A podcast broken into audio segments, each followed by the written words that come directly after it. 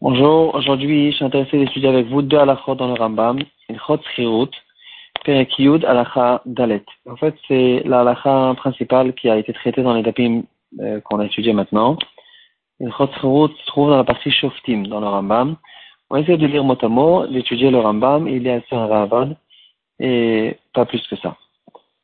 Le Rambam il dit que quelqu'un qui a donné à n'importe quel ouvrier de réparer quelque chose, et finalement, au lieu de réparer, ils ont abîmé ce, quelque chose, alors les ouvriers ont l'obligation de payer.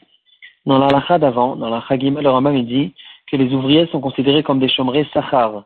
Quand je donne un objet à un, ouvrier pour qu'il le répare, ou bien je lui donne des matières premières pour qu'il en fasse un objet, alors l'ouvrier il est considéré comme un chemin sahar euh, dans le cas général. En général, il est considéré comme un chemin sahar. Euh, si par contre il lui a dit alors même il nous ramène un certain cas où il est considéré comme chemin china, mais de manière générale, il est considéré comme chemin sahar parce qu'il va recevoir un salaire sur son travail et donc, le fait qu'il garde maintenant ses matières lui donne le statut de chemin sahar. C'est la raison pour laquelle le Rambam nous dit dans la Khadalet que dans le cas où il était censé réparer quelque chose et au lieu de réparer, il a abîmé, il a l'obligation de payer. Et le Rambam nous rend dans les exemples qu'on a vus longuement dans la Gemara. Le Rambam dit, si il a donné un, un quelqu'un qui travaille dans le bois il a donné une armoire ou une chaise afin qu'il mette là-bas des clous, des vis, et finalement, cet ouvrier, il a cassé cette armoire, ou bien il a donné des bois pour que cette personne lui construise une armoire, et finalement, au lieu de construire l'armoire, il a cassé les bois, alors il doit euh, lui payer. Si l'armoire a déjà été faite, et c'est qu'après que cette armoire a été faite qu'elle s'est cassée, alors il doit lui payer le prix de l'armoire elle-même. Parce que cette armoire, on peut se poser la question à qui elle appartient. Est-ce que cette armoire, en tant qu'armoire, elle appartient à la personne à qui appartenaient les bois, les matières premières, ou bien l'armoire, elle appartient à l'ouvrier tant qu'il n'a pas reçu son argent. Et là, on arrive à cette halakha qu'on a vu, qui dit En uman kone bishvar kli. L'ouvrier ne fait pas une acquisition dans le, fait dans l'ustensile qui a été fabriqué, qui a été créé, cet ustensile appartient tout le temps tel quel, il a continué à appartenir à celui qui a amené les, matières, premières. Et donc l'armoire, même après qu'elle a été faite, c'est vrai que l'ouvrier, il a peut-être peiné, il a, il, il a travaillé pour la fabriquer et, qui, et lui donner sa forme. Maintenant, elle arrive sous forme d'armoire, mais quand même, puisque les bois appartenaient à cette personne, alors l'armoire aussi appartient à la, personne, et on ne dit pas que l'armoire appartient à l'ouvrier, et qu'en fait, il lui vend l'armoire, il lui vend la forme, c'est-à-dire, euh, moi, je suis venu, je lui ai donné des bois, et lui, il en a fait une armoire. On, aurait pu comprendre d'une autre manière. Euh, on aurait pu comprendre que c'est vrai que les, les bois m'appartiennent, mais l'armoire appartient à l'ouvrier. Et donc lui, ce qu'il est en train de me faire, quand il va me rendre l'armoire, il va me donner l'armoire, et en fait il est en train de me vendre l'armoire, sous forme d'armoire. On ne dit pas cette chose-là, on nous dit que puisque le bois appartient à cette personne, alors l'armoire aussi appartient, appartient à la personne, et euh, l'ouvrier ne fait pas une acquisition dans l'armoire elle-même. Euh, c'est la raison pour laquelle, s'il a cassé l'armoire après qu'il a fabriqué, il ne peut pas dire c'est moi qui ai fabriqué l'armoire, donc je te paye que les bois il devra payer toute l'armoire parce que toute l'armoire appartient à la personne, au client. Euh, autre exemple que le Rambam nous ramène, il a donné de la laine pour que cet ouvrier la fasse de la peinture sur cette laine. Et finalement, il a mal gardé la casserole dans laquelle se cuisait la peinture et ça a brûlé. Alors, si ça brûlait, il n'y a rien à faire du tout avec cette laine. C'est pas que cette laine, euh, c'était une peinture d'une mauvaise qualité, comme on va voir tout de suite. La, la laine complètement, elle s'est abîmée. Dans ce cas-là, il devra lui payer toute la laine. Si il lui a fait une peinture, mais il l'a mal peinte, il a utilisé par exemple la fin ce qui se trouve dans la casserole, il a nettoyé la casserole avec la laine, ou bien il lui a dit de me peindre, tu me peins cette laine en rouge et il l'a peinte en noir ou le contraire. Autre exemple, il lui a donné des arbres, des, pardon, des, bois, des morceaux de bois, des planches, pour qu'il en fasse une belle chaise il en a fait une mauvaise, une chaise, une. Euh, ou bien il a demandé de faire une chaise, il en a fait un banc ou le contraire. En tout cas, il a fait un changement de la demande qui lui a été commandée.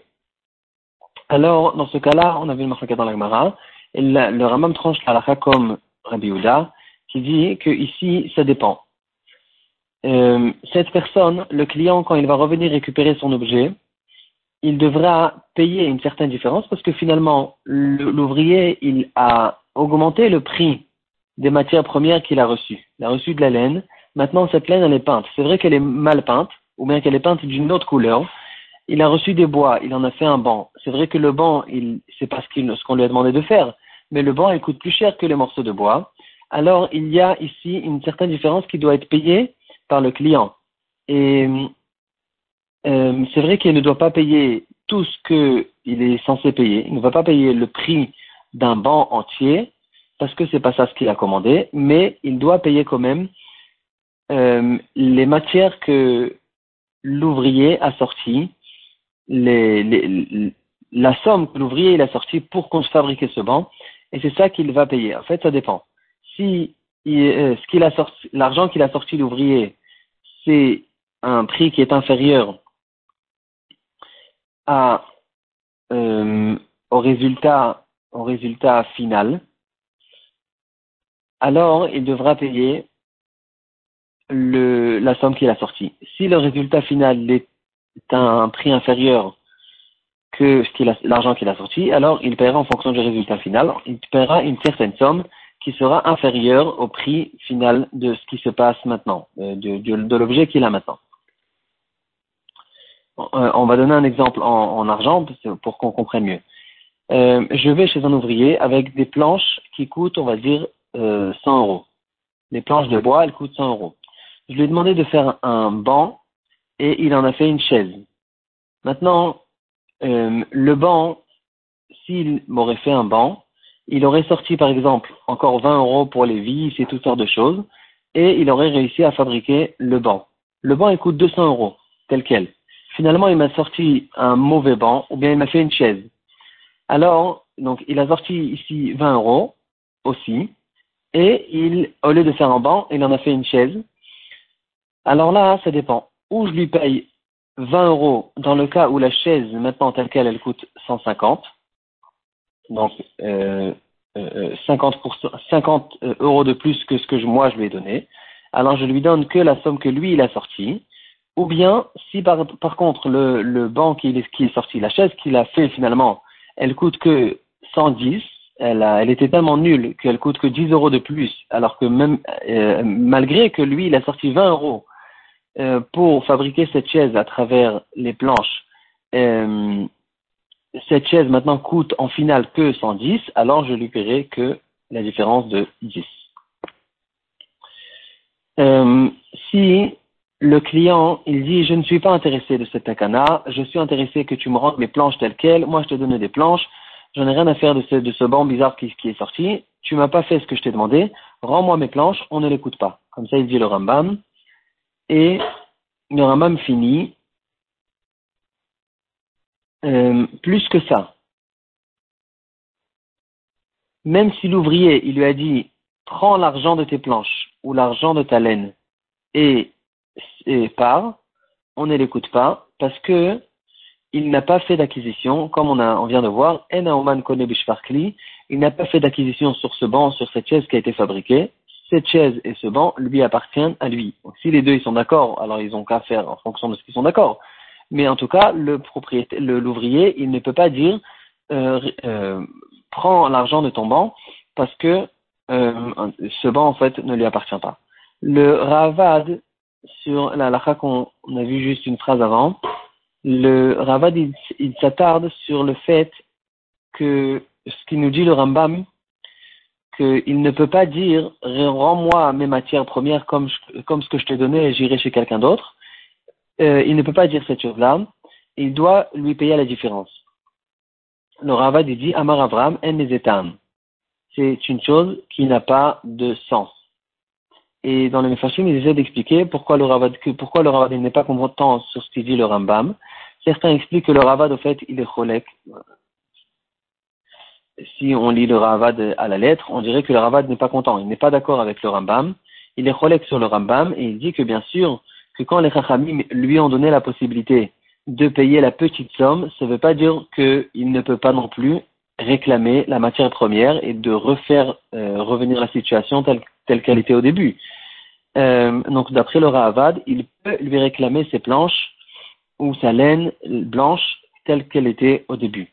Le Magid Mishneh n'est pas d'accord avec ça. Il dit que, au contraire, le Ravad dit que euh, c'est une halakha qui est tellement évidente que le Rambam n'avait pas besoin de le dire, et c'est ça ce que le Ravad voulait dire. En tout cas, ici, on, retrouve en fait la halakha qu'on a vu longuement dans la Gemara.